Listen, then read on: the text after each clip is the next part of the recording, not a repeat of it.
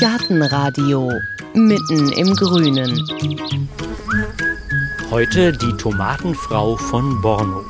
Den Kosmonaut Volko, der kasachische Stierherz, die Safari-Tomate.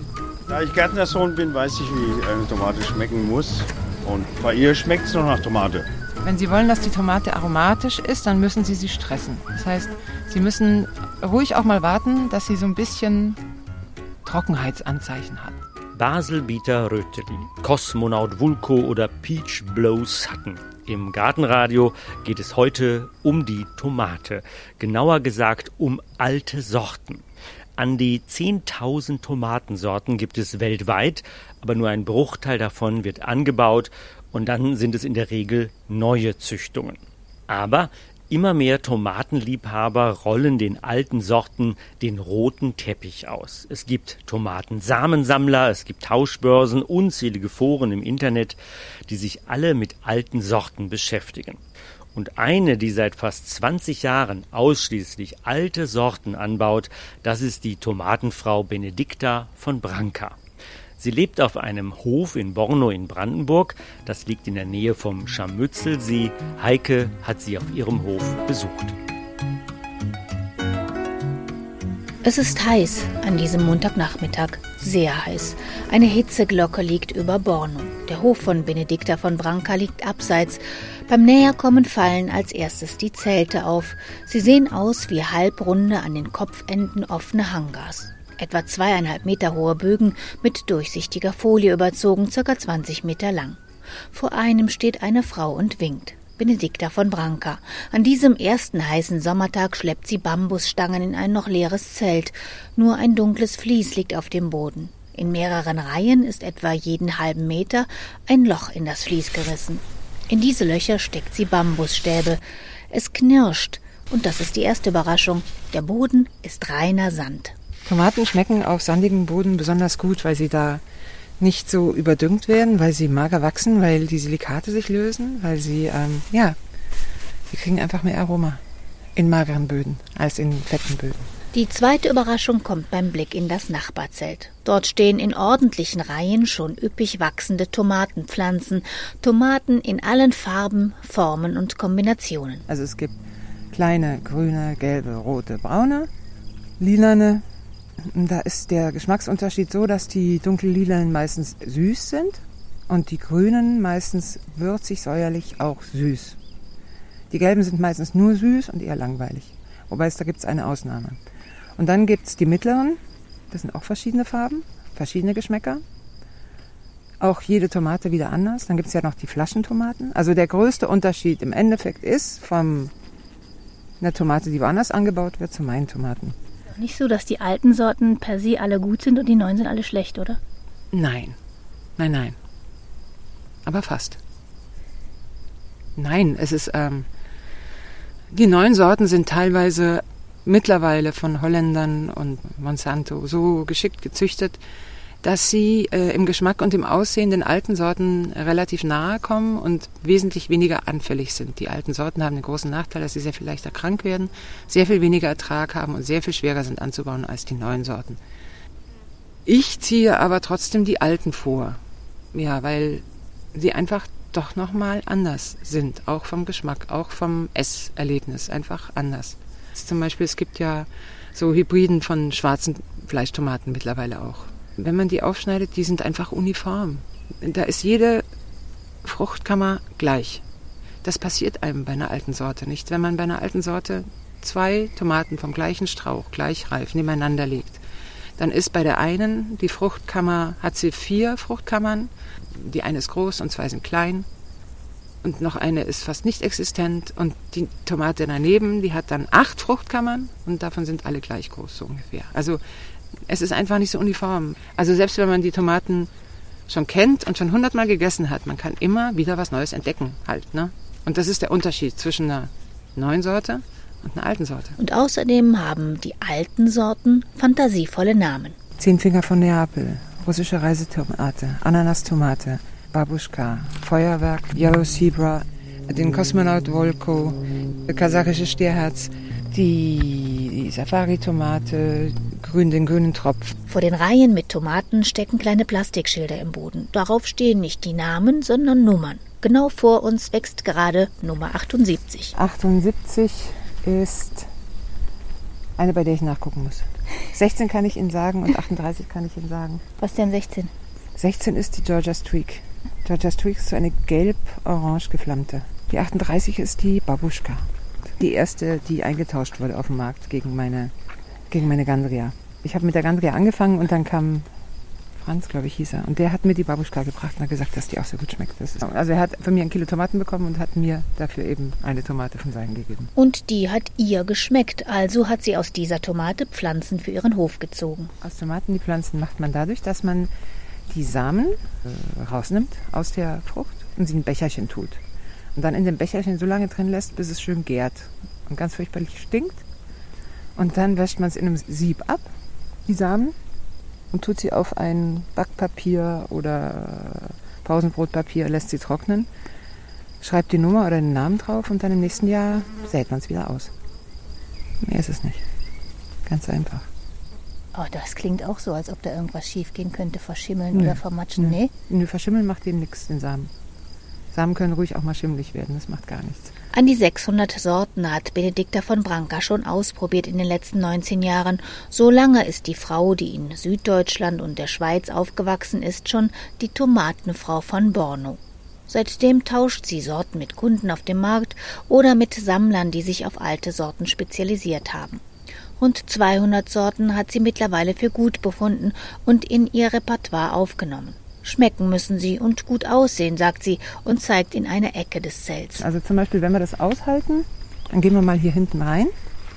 Also ich meine, die ist vom Geschmack her jetzt nicht so der Wahnsinn. Aber die ist von der Optik einfach so unglaublich, dass ich sie trotzdem behalte. Das ist die 64, das ist die Green Sausage. Das ist eine, eine Tomate, die sieht aus wie eine grüne Wurst ne? und reift grün ab. Also die wird nicht rot, die bleibt einfach grün. Woher wissen Sie denn dann, wann die reif ist? Das sieht man, die verändert die Farbe einfach. Die geht von diesem Grün, das sie jetzt hat, in so ein etwas matteres, gelbliches Grün. Mittlerweile ist es fast unerträglich heiß unter der durchsichtigen Plastikfolie. Der Wind, der durch das Zelt fegt, fühlt sich an wie ein Föhn auf Stufe 3. Hummeln schwirren unermüdlich von Pflanze zu Pflanze. Benedikta von Branca achtet nicht auf sie, doch dann erregt ein winziges Flattern ihre Aufmerksamkeit. Eine sizilianische Fliegenmotte. Wo ist die jetzt hin? Wo ist die? Da oben. Ah, da komme ich jetzt nicht hin. Aber die will ich haben. Die ist nicht gut für die Tomaten. Die ist nicht gut für die Tomaten. Wenn die das ist, das weiß ich noch nicht so genau. Ich kenne die noch nicht so genau. Kann auch was anderes sein. Ich sehe. Und während Benedikta von Branca in ihrem Zelt erst einmal auf Mottenjagd geht, erklären wir, woher die Tomate eigentlich stammt. Auf der Liste beliebter Gemüse stehen sie bei den Deutschen ganz oben.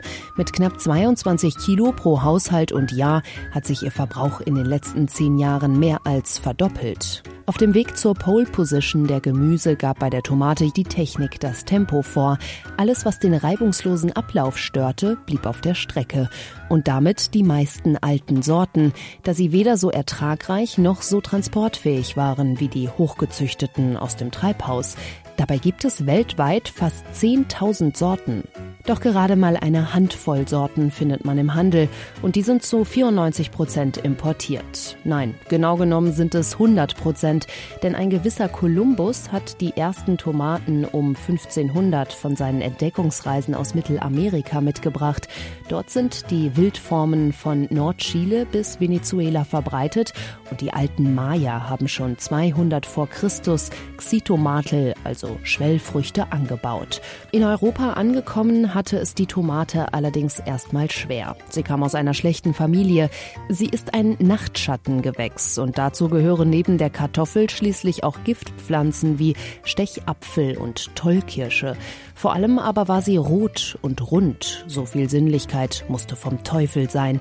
Im Alpenraum hieß die Tomate bis heute Paradeiser, also Paradiesapfel, und verweist so auf eine Frucht, mit der Eva den armen Adam verführt hat.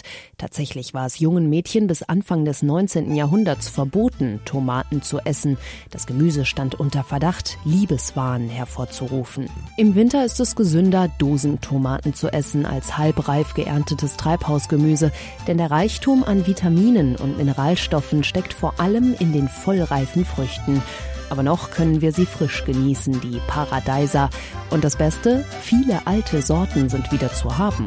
Tomatensa, la Tomatensa, la Tomatensa, la Tomatensa, la Tomatensa, la Tomatensa, la Tomatensa, la Tomatensa, la Tomaten, la Tomatensa, la Tomatensa, la Tomaten, la Tomatensa, la Tomatensa, la Tomatensa, la Tomatensa, la Tomatensa, la Tomatensa, la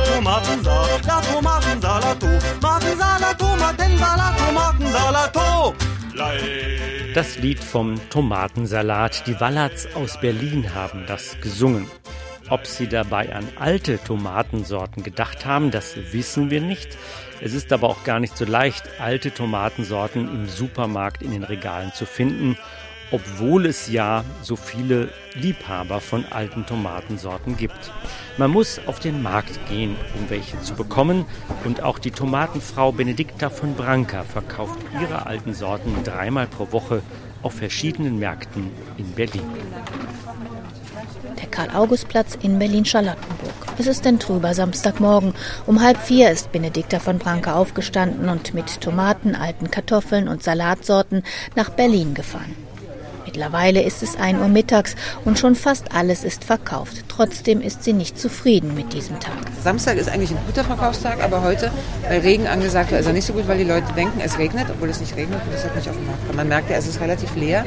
Normalerweise sind äh, sehr viel mehr Leute unterwegs. Dabei hat sie kaum einen Moment Ruhe. Wäre ihr Stand ein Laden, könnte man sagen, die Kunden geben sich die Klinke in die Hand. Erzählen Sie mal was, wo die bunt ist. Die sind alle gleich bunt gemischt, oder? Ich denke mal, das ist ganz gut. Vielen Dank. Ich danke. danke. Ich möchte auch eins. Sie auch. In der bunten Mischung sind heute die Black Cherry, die Green Grape, die Zuckertraube und die China-Tomate. Lose kaufen kann man die Berner Rose, eine lachsrote Schönheit mit Rillen. Aber egal welche Sorte, den Geschmack ihrer Kunden scheint sie mit ihren alten Sorten immer zu treffen. Äh, ich esse alle Tomaten äh, von Benedikta, weil die schmecken alle äh, ganz super. Ja. Ja. Sie schmecken einfach aromatisch und das sind die meisten Tomaten, die aromatisch schmecken. So ein bisschen süß. Die kann aber auch weich sein. Ich habe ja auch weiche kennengelernt. Manche sind fest, ja. Da ich Gärtnersohn bin, weiß ich, wie eine Tomate schmecken muss. Und bei ihr schmeckt es nur nach Tomate. Es sind viele Stammkunden, die vorbeikommen, ein paar Worte wechseln und erzählen, dass man bei ihr nicht nur alte Tomatensorten bekommt, sondern auch den Umgang mit ihnen lernt. Zum Beispiel hat sie mir letzte Woche den Tipp gegeben, dass die, die Konsistenz zu spüren, ohne zu drücken, nur einfach nur in der Hand halten. Und dann, wenn man den ersten Moment nur so drückt, denkt man, die sind schon eigentlich schon nicht mehr gut. Aber wenn man die so in der Hand hält und die Konsistenz nur spürt, die haben noch eine Woche gehalten, die Tomaten. Waren auch wunderbar zum Essen.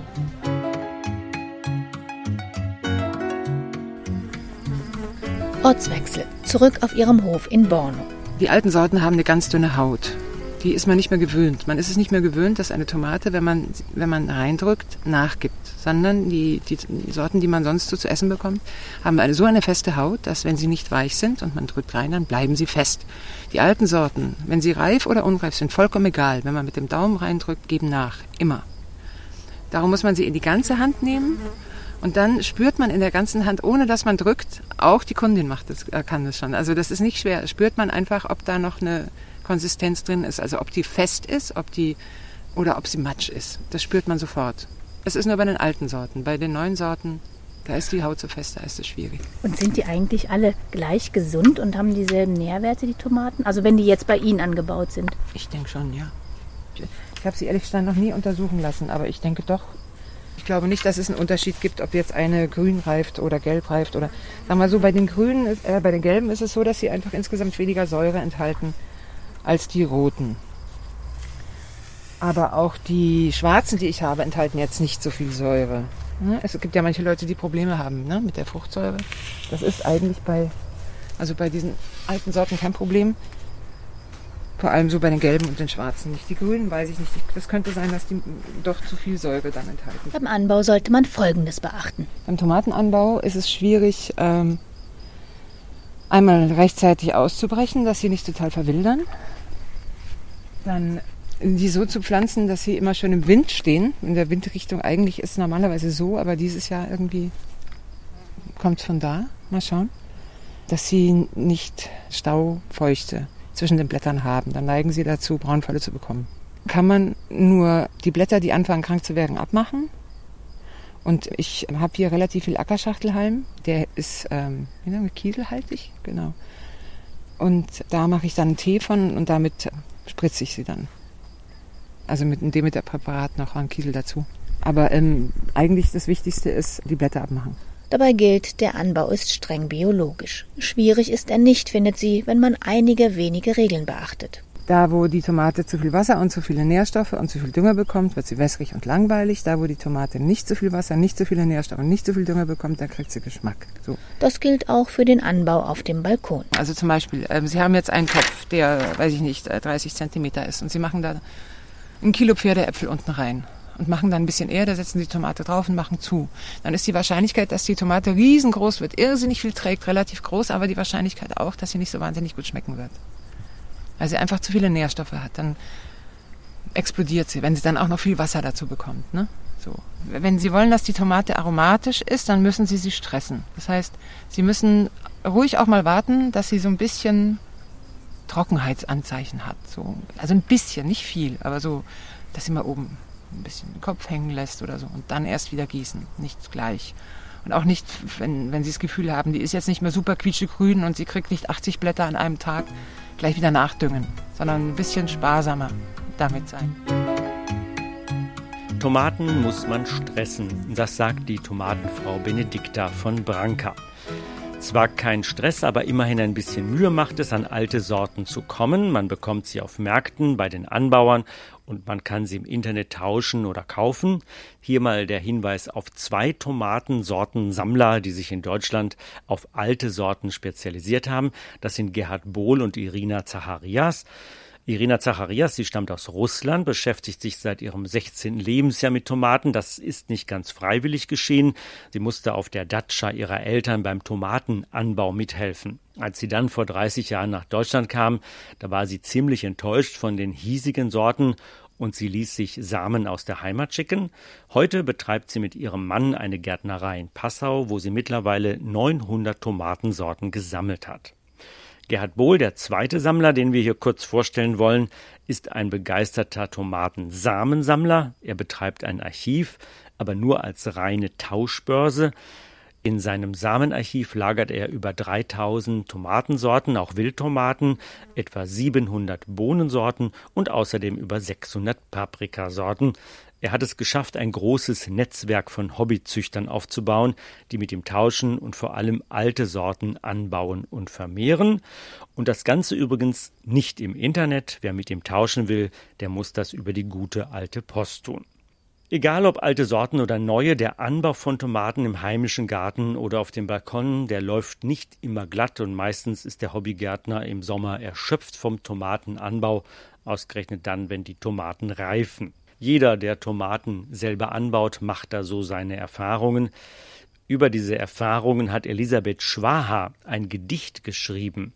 Sie hat wohl jede Menge Erfahrungen mit Tomatenanbau, denn das Gedicht ist ziemlich lang. Wir hören jetzt mal nur einen kleinen Auszug, denn um das Gedicht ganz vorzulesen, braucht es wohl so lange, wie eine Tomate braucht, um zu reifen. Tomaten von Elisabeth Schwaha ein Mensch in seinem Garten saß und mit Genuss Tomaten aß. Da machtvoll überkommt es ihn.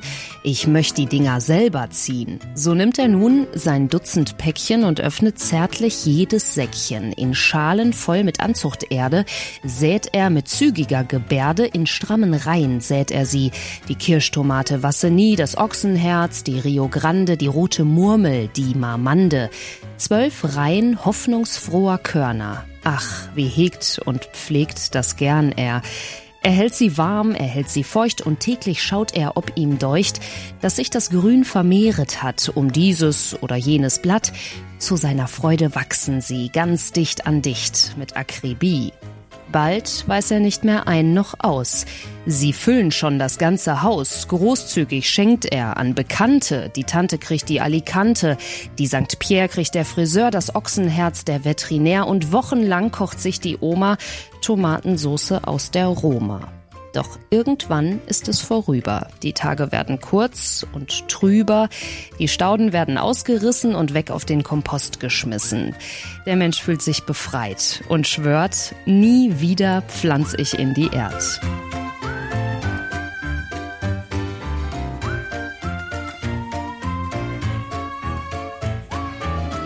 Nie wieder pflanze ich in die Erd, das hat die erschöpfte Elisabeth Schwaha gedichtet. Solch ein Satz käme Benedikta von Branca, der Tomatenfrau von Borno, sicherlich nicht in den Sinn, denn Tomaten sind für sie viel mehr als nur Gemüse, Anbau und selber züchten, das ist für sie sowieso selbstverständlich. Das habe ich schon immer gemacht. Ich habe schon immer Tomaten, auch als ich noch einen Balkon hatte, hatte ich da auch immer Tomaten drauf. Und das so anbauen, das lernt man mit der Zeit. Also man macht Fehler und aus den Fehlern lernt man.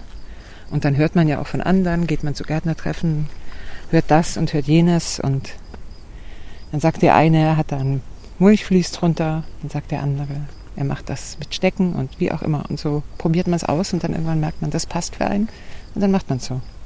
Tomatenanbau ist für sie mehr als ein Geschäft. Sie findet ihn einfach spannend. Zu sehen, was dann daraus wird und äh, sie zu probieren und zu schmecken, ob sie schmeckt und äh, ja, zu schauen, ob man sie weitermacht oder nicht zum Beispiel dieses Jahr von einer Portugiesin vier verschiedene, nee, äh, drei verschiedene Sorten bekommen. Bin ich schon sehr gespannt, wie die sein werden. Die sind aber dann immer drüben am Haus. Die habe ich nicht hier im Zelt, weil es ja dann meistens kein biologisches Saatgut ist, sondern konventionelles. Und das ist dann in Töpfen. Und dann werden die erstmal einfach nachgezogen und ausprobiert. Und wenn sie gut sind, dann kommen sie nächstes Jahr hier mit rein. Gibt es denn noch irgendwie eine Tomate, wo sie mal also scharf drauf werden, dass sie da mal Samen bekommen? Also ich weiß nicht, wie sie heißt. Das ist eine Sorte, die wächst, gibt es, die kommt aus Frankreich. Die hat irgendeinen Conte, hat wir äh, wieder, sie, die Hummeln haben es echt mit ihnen, mhm. wieder gezüchtet oder beziehungsweise wieder zum Leben erweckt. Das ist eine alte Sorte, die ist violett, groß, gerippt, sehr aromatisch und eine Fleischtomate. Und ich weiß aber nicht, wie sie heißt. Und ich hatte sie mal und habe von ihr die Damen genommen und aus der sind dann aber stinknormale roten Tomaten rausgekommen. Habe ich sie nicht und die hätte ich gerne. Ansonsten bin ich eigentlich sehr zufrieden mit dem, was ich habe. Die verändern sich dann auch, die Tomaten? Ja, wenn sie verkreuzt sind, wie gesagt. Ne? Also wenn man jetzt zum Beispiel in einem Zelt hat man äh, wunderschöne, viele verschiedene Tomaten und eine rote. Und die Hummel fliegt ja immer von, also von Blüte zu Blüte zu Blüte zu Blüte und trägt den Pollen von der einen Blüte zur nächsten. Und die roten sind meistens dominant. Und damit kriegt man dann häufig rote. Darum mache ich über meine äh, Blüten, die ich, also von denen ich dann die Früchte für die Saat nehmen möchte, mache ich so eine Teebeutelchen rüber, damit da keine Hummeln ran können. Benedikta von Branca ist eine Frau, die in sich zu ruhen scheint. Während wir uns unterhalten, rammt sie ruhig und regelmäßig die Bambusstäbe für die neuen Tomatenpflanzen in den Sandboden. Wenn sie nicht auf den Markt fährt, dann steht sie erst spät auf, sagt sie, so gegen sieben. Gearbeitet wird dann, bis es dunkel wird, so etwa bis halb zehn. Außer Tomaten baut sie Kartoffeln, Salat, essbare Blumen an. Wie eine Bäuerin sieht sie nicht aus mit ihrer roten Brille und dem Pagenschnitt. Nur an ihren Händen erkennt man, dass sie schwere Arbeit gewöhnt ist. Sie hat kräftige Finger, die zupacken können. Dabei sollten die eigentlich Pinsel schwingen, denn ursprünglich hatte sie Kunst studiert, wollte Malerin werden. Die Entscheidung für die Tomaten hat sie auch nach 20 Jahren noch nicht bereut. Das ist im Endeffekt so, wenn ich ähm, meine Tomaten geerntet habe und ich äh, mache sie in eine Kiste und es liegen da alle Farben gemischt in dieser Kiste, dann sage ich mir immer, schöner, schöner, kann ich nicht malen. Hm? Und von daher muss ich nicht mehr unbedingt. Sie hat sich ganz und gar eingelassen auf das Leben mit und für Tomaten. Ich habe gelernt, was man nicht machen sollte und was man machen sollte. Ich habe gelernt, ähm, dass die gleiche Sorte bei verschiedenen Menschen verschieden schmeckt. Ich habe gelernt, dass die allererste Tomate, mit der ich auf den gekommen bin, dass es immer noch nach wie vor die Tomate ist, die ich eigentlich am tollsten finde. Ist einfach eine schöne Frucht halt, ne? Tomate. Ist was Schönes. Kann man viel mitmachen. Kann man jeden Tag essen. Außer mein großer Sohn, der hasst sie. Aber ansonsten, ja. Das war es eigentlich schon. Mehr habe ich nicht gelernt. Aber von ihr, der Tomatenfrau von Borno, kann man ganz viel lernen. Unter anderem, und das ist wohl das Wichtigste, Tomaten muss man stressen. Und damit geht der Besuch von Heike bei Benedikta von Branca, der Tomatenfrau von Borno, zu Ende. Das war's also für dieses Mal hier im Gartenradio. Wir verraten Ihnen gleich noch, worum es beim nächsten Mal geht. Vorher aber noch unser kleines Hörbonbon aus dem Garten. Gartenradio Gezwitscher.